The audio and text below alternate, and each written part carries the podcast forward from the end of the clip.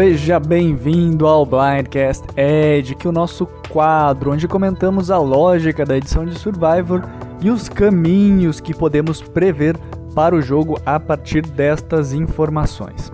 Hoje vamos comentar o episódio duplo de Survivor David vs Goliath, The Tribal Lines Are Blurred. Como sempre, vamos comentar individualmente cada um dos participantes e depois iremos fazer uma análise geral Comecemos então pelos eliminados. Alec teve quatro confessionários e avaliamos a sua participação na primeira parte do episódio como de personalidade complexa 5. Ele foi um participante que vinha crescendo no nosso ranking de controle, no nosso ranking de poder no jogo, e de fato ele acabou sendo um alvo muito grande por ser forte em desafios e também um possível swing vote. No entanto, como nós já tínhamos previsto, a sua edição como Under the Radar no começo da temporada era um mau sinal que indicava uma eliminação próxima, e foi o que aconteceu. Outro participante que não tinha uma edição boa, apesar de ter um controle grande do jogo, e nas duas partes do episódio ele foi avaliado como over the top negativo. E essa avaliação é justamente porque ele tinha muito poder, mas ao mesmo tempo ele era visto de forma muito negativa pelos demais participantes, sem receber comentários estratégicos. Então, basicamente, o seu jogo foi sem complexidade nenhuma. Já era esperado que ele fosse virar um alvo e sair em breve. Como ele já vinha sem muito destaque, sem ser protagonista, mesmo utilizando uma das vantagens mais importantes e novas dessa temporada, é, a sua eliminação não nos assusta.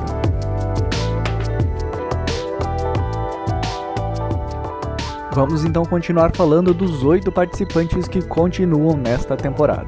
O primeiro, Mike White. Ele teve um total de cinco confessionários nestas duas partes, sendo que a primeira parte desse episódio duplo foi mais calma, com zero confessionários, mas em seguida voltamos a ouvir a parte dele da história. No entanto, ele deixou de ser uma das partes mais importantes nas conversas intertribais nos últimos episódios para se tornar um dos maiores defensores do Titanic, que foi essa aliança do Goliath Strong. Não é impossível que ele vença, mas em linhas gerais seu caminho acaba se tornando cada vez mais complicado e ele vai precisar mostrar muito nos próximos episódios para ser considerado seriamente. Principalmente porque sempre que ele teve sucesso, nunca foi com a sua própria história. Quando ele tentou contar a sua própria história, ele foi visto fracassando. Se pararmos para pensar com detalhes, nós vamos ver que quando ele teve sucesso, nunca foi com a sua própria estratégia, com o voto a ser conquistado dentro da história e da estratégia de outros participantes. Sigamos então falando da Alison, que teve zero confessionários na primeira parte e três na segunda.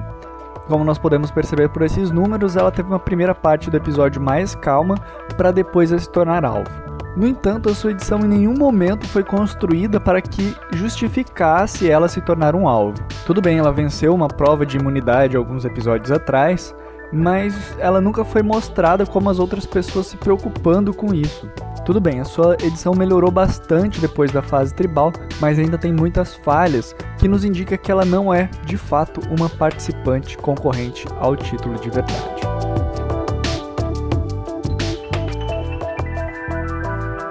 Falamos um pouquinho do Nick Wilson. Ele teve seis confessionários na primeira parte e um na segunda. E mesmo tendo bastante confessionários, ele não foi necessariamente importante para o jogo em si nesse episódio. O que podemos ver foi maior destaque para sua jornada em busca do ídolo, mas fora isso, nada demais. Foi importante que nós tenhamos visto ele, foi importante que ele tenha recebido destaque e não tenha sido completamente esquecido. No entanto, o que considero mais importante nisso tudo e acho que é o ponto em que nós temos que pensar é nos efeitos dessa edição dele Under the Radar e mais apagada no, na segunda parte do episódio. Se nós pararmos para observar, essa foi a primeira vez que o Nick esteve errado nos votos.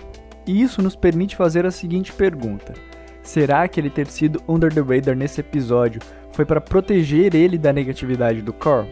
Ou será que ele foi Under the Radar para proteger ele justamente de estar errado?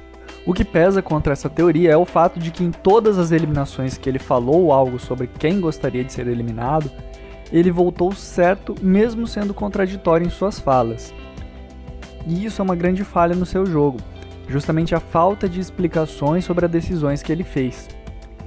E agora, quando ele esteve errado, é algo mais gritante ainda, pois acaba maximizando essa sua falha. Sobre a preview do próximo episódio, pode ser que nós vejamos finalmente ele dando uma explicação sobre as suas jogadas e sobre estar fora dos votos corretos. A preview já deu algumas indicações do que pode acontecer no próximo episódio sobre ele querer vingança, e isso nós temos que prestar atenção. Dependendo da forma com que a edição abordar essas suas falas, essa história pode ser muito importante para o resto da temporada, pois pode tanto significar a vingança pela eliminação do Core, uma coisa imediata e momentânea, como também pode ser colocado com maior ênfase sobre a traição né, do Christian. Ou seja, como eu falei, dependendo da forma com que a edição resolver abordar essa vingança do Nick, pode ser muito importante e impactante não só para o próximo episódio, mas para o resto da temporada. Vamos então falar do Dave Rickenbacker. Teve quatro confessionários no total. Sei que o Dave tem muitos fãs, mas particularmente não gostei quase nada dessa sua participação. Por mais que ele tenha certo tempo de tela, que ele seja visto como uma pessoa divertida, a sua associação com Carl não foi 100% efetiva e pode ter queimado muito o seu filme, principalmente depois da prova de recompensa que eles venceram. Eu estive à beira de eliminar o Dave em vários momentos enquanto a gente elaborava o Blindcast Edic e mesmo agora eu não tenho certeza se isso seria a melhor escolha. Sempre dou motivos para que ele não seja o vencedor, como a ausência de construção de alianças no entanto, embora sua edição não seja muito forte, ele tem alguns bons momentos sim, e tem um certo equilíbrio na sua visibilidade, sendo muitas vezes over the top. Mas pesa bastante também o fato dele ter pouca complexidade, pois mesmo que ele tenha tido alguns episódios em que ele tenha sido editado de maneira complexa, ele nunca foi realmente editado de maneira profunda e duradoura. Para mim é tipo 96% de certeza de que ele não vence, mas tem aqueles 4% ali que me deixam na dúvida e me fazem não querer eliminar ele da nossa lista de possíveis contenders. Já Angelina Kelly, que teve dois confessionários na primeira parte e quatro na segunda, avaliamos como middle of the road e personalidade complexa. É, eu não sinto confiança no seu jogo, embora eu concorde com quem argumente que ela tenha sempre recebido destaque mesmo que mínimo, e que ela seja uma das principais participantes né, e personagens dessa temporada. Por isso também acho complicado descartar ela. No entanto, é verdade que ela precisa de uma combinação muito específica de resultados para que ela seja vencedora. Na minha visão, é menos de 1% de chance que ela consiga ser a solo survivor desta season, mas se os deuses do survivor sorrirem para ela, pode sim ser que ela vença, mas é extremamente complicado. Seguindo então temos a Cara Kay, que com cinco confessionários no total, segue com um bonde cada vez mais forte. Particularmente eu não sou o maior fã do jogo dela, mas como falei no Blindcast Live da semana retrasada, ela ter se desligado do Dan, ter, termos visto ela falar que isso poderia acontecer e ela já estar se preparando para jogar sem ele, é, nós podermos ver o seu lado da história, mesmo que as coisas não tenham ido do jeito que ela previa, é algo que, particularmente para mim, fortalece muito as suas chances, mesmo que alguns fãs da cara não concordem. Uma coisa que eu não posso negar é que, sem dúvidas, entre os Golites, ela é que tem mais chances de vencer caso chegue ao Conselho Tribal final. Mas ainda assim não consigo sentir essas vibrações tão positivas como a maior parte das pessoas parecem estar percebendo. Um ponto que eu não posso deixar passar é que depois de ter comentado sobre ela não ter recebido perguntas no Conselho tribal. No episódio passado, no episódio duplo, ela recebeu sim é, uma pergunta e recebeu mais destaque.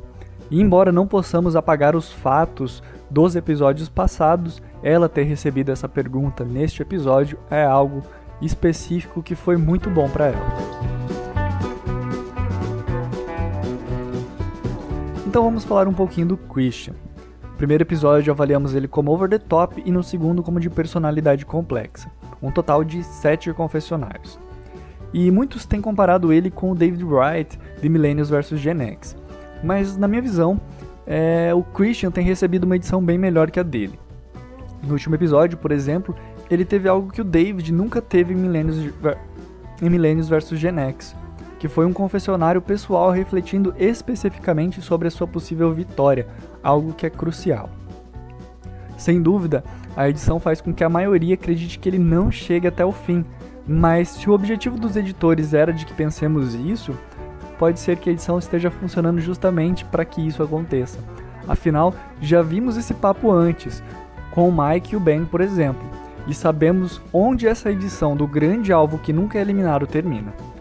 Claro, de modo algum ele cabe como um vencedor tradicional de personalidade complexa ou como um alfa meio, e a sua abordagem a assuntos é geralmente de uma perspectiva mais social e narrativa do que necessariamente estratégica, mas ainda assim nós conseguimos ver os seus pensamentos específicos antes de vermos alguns avanços na estratégia. É, mesmo o Endel, comparado a ele, tinha mais conteúdo estratégico, mas novamente eu não vejo isso como um problema necessariamente. Afinal, mesmo vencedores que sejam editados de forma parecida, são pessoas, personagens muito diferentes. Ser editado dentro de um arquétipo não necessariamente quer dizer que você vai receber exatamente os mesmos conteúdos que os outros receberam, que você vai ter a mesma avaliação de edição exatamente com personalidade complexa nos mesmos episódios que os outros. Afinal, cada um fala coisas diferentes, pe pensa de maneiras diferentes, ninguém é exatamente igual e, obviamente, ninguém é igual a ninguém. Porém, né, voltando ao episódio em específico, nós tivemos a sua narrativa exposta de maneira bastante perfeita e clara, e nos foi mostrado ele capitalizando essas vantagens, né, criando bons laços, mantendo esses vínculos que ele tem com alguns jogadores, que embora ao mesmo tempo tenham causado o alvo nele, também foi o que salvou ele desse alvo que criou. Fora que ele ainda tem um ídolo e pode encontrar até mais se precisar. No entanto, a minha preocupação é que eu percebi que a edição dele nesse episódio foi exposta demais. Em alguns momentos me pareceu até que os editores queriam aproveitar o máximo do Christian enquanto pudessem. Isso pode ser um sinal de que o seu jogo esteja acabando. Claro, como fã do personagem, eu fico temerário em dizer que ele possa sair na semana que vem, mas não descartaria que ele pudesse sair no F7 antes mesmo da final.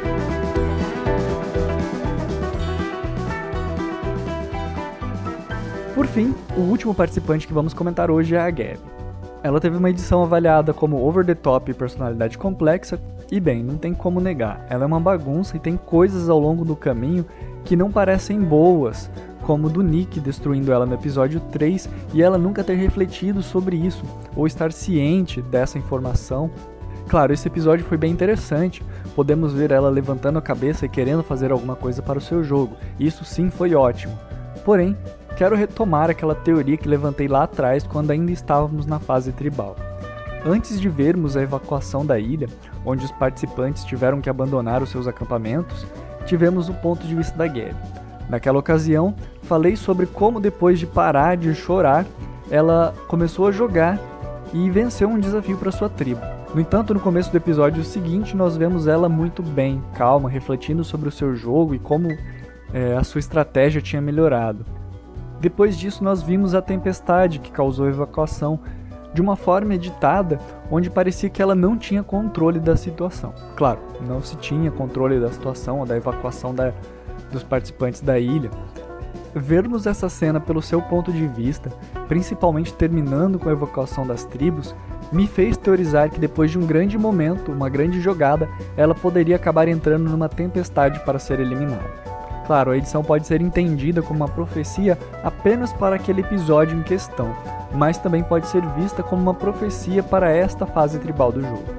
Não é certeza, mas vejo que é possível ela ter feito uma boa jogada agora, eliminando Core, e confiante acabe se perdendo no meio da tempestade. Vamos ver agora se o seu jogo realmente vai enfrentar esse turbilhão no próximo episódio e, a partir disso, se ela vai sair viva ou não dessa batalha.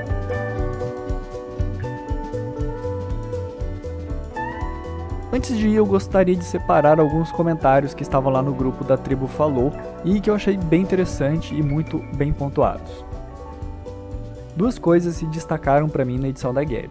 Quando Christian fala em vencer lendo sua carta, temos um take bem aleatório da Gab lendo a sua carta. E quando o Nick destaca que o pessoal estava morrendo depois da recompensa, a única que não mostraram passando mal foi a Gab.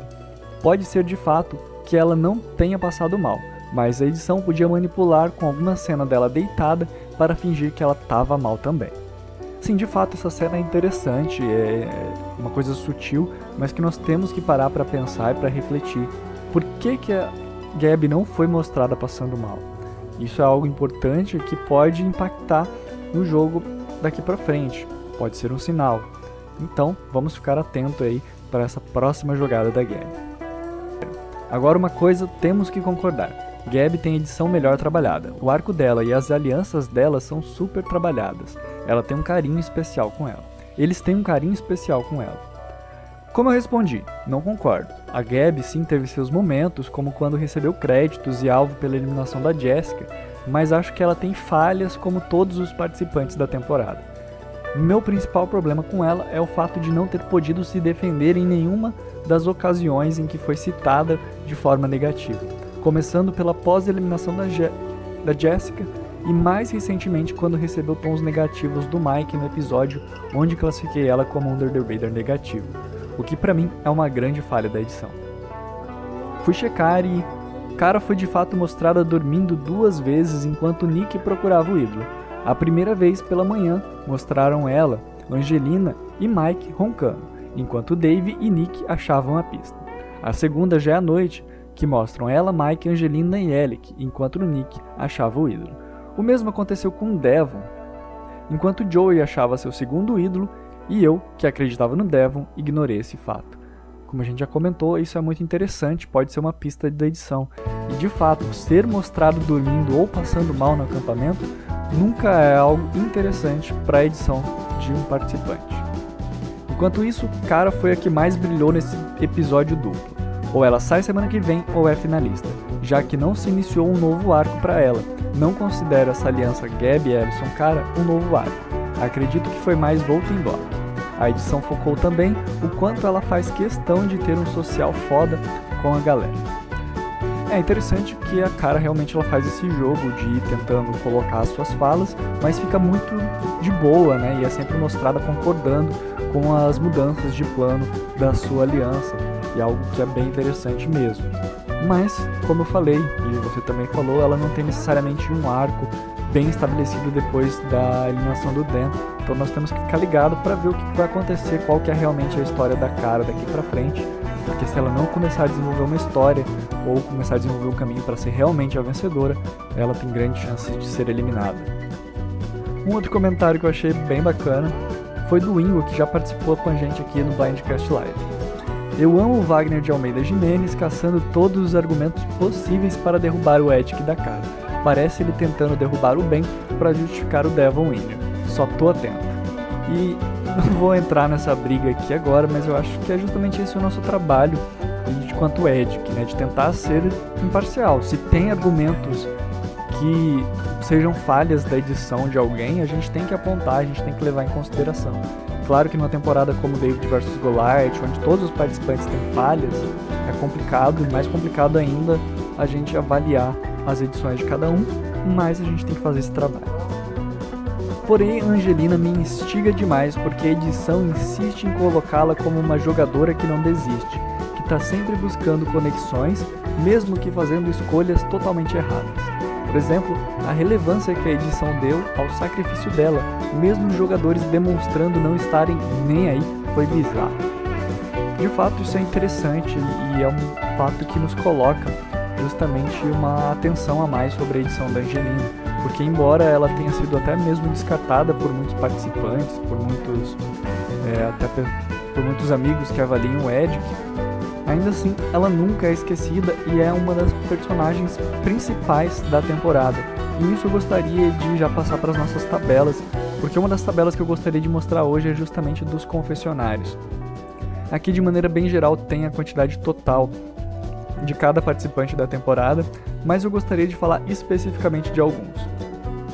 Por que isso? Vou mostrar aqui para vocês. Como a gente pode ver, nós estamos num ponto onde nós podemos mostrar com maior precisão quem são os personagens principais da temporada. E se olharmos em detalhe, nós vemos que nós temos basicamente três blocos de participantes. Nós temos os participantes com mais de 30 confessionários, o Nick, Christian, Angelina e Mike. Temos a Cara, a Gab e o Dave, logo atrás, na faixa dos 20 confessionários, e lá atrás, sem história nenhuma, quase, a Ellison com 14 confessionários. Claramente, a Ellison está deslocada e sem visibilidade no geral da temporada. Nick, Christian e Angelina são os quatro com maior destaque, e tudo indica que pelo menos três desses quatro chegarão ao episódio final e irão compor o F6, pois são de fato os personagens principais da temporada. Gabi, apesar de ter fortes vínculos e eu até ter considerado ela como uma das principais em um dos Edicts passados, creio que ela perdeu muito destaque e por isso vem nessa segunda leva de participantes. Cara, Gabi e Dave correm por fora, mas justamente por não serem destaque no geral, como um todo, vejo que eles têm as histórias mais difíceis e complicadas de se tornarem é, histórias vencedoras nessa temporada. Rapidamente vou mostrar para vocês a tabelinha do Ed, que vocês já sabem. Se quiser ver com calma, dê o pause no vídeo agora, porque nós já vamos seguir em frente e vamos então para a nossa tabela de contenders. Também vou mostrar de maneira bem rápida porque eu não fiz alterações. Embora esse episódio duplo tenha sido muito bacana de assistir, ele não acrescentou tantas coisas novas que afetassem as visões que já tínhamos construído durante a temporada. Por isso, vamos direto para o nosso ranking de controle. Sempre interessante lembrar que ele não é um ranking de poder, um ranking um power rank, mas sim um ranking de controle, de quem acredita ter o maior controle do jogo, com mais alianças, com mais vantagens e mais chances de ir longe e ter argumentos para vencer o conselho tribal final. Sempre lembrando que é ruim ficar muito em cima, pois pode te qualificar como um grande alvo, e também pode ser ruim ficar muito embaixo, pois pode significar que você não tem chances de ir muito longe no jogo. Dessa vez coloquei o Christian no topo dessa tabela pela sua jogada nesse episódio, por ter conseguido manipular é, os seus aliados a ponto de eliminar um competidor, que apesar de não ter sido destaque na edição, era considerado como forte pelos que estavam no jogo. A Gabi também fez parte dessa jogada, por isso está logo atrás, mas o Christian fica na frente por ter um ídolo. O Mike por ter sido o Swing Volt e ter boas alianças com Goliaths, e por poder se aliar com os Davids, vem em terceiro. Já o Nick vem em quarto porque apesar de ter tomado um blindside e ter sido traído pelo Christian, ainda assim ele tem boas alianças e uma boa edição, que indica que ele pode ter muita história para contar. Já Cara mais uma vez teve um aliado próximo eliminado, mas mesmo com as coisas não indo do jeito com que ela gostaria, ela tem se mostrado pronta para balançar a poeira e seguir em frente. Isso é algo positivo do seu jogo. Já Ellison, mesmo sendo alvo, não se mostrou dona do próprio jogo e por isso fica atrás. Dave tomou um blindside e perdeu aquele que seria o seu aliado mais próximo. Sem ter o ídolo e sem ser visto com alianças bem estruturadas, o coloca em penúltimo. Já Angelina mais uma vez tomou um blindside e, mesmo trabalhando com os Davids, acabou ficando de fora da votação correta. Bem, pessoal, por hoje é só. Espero que vocês tenham gostado e eu volto semana que vem com mais um Blindcast Edge. Até lá, tchau, tchau!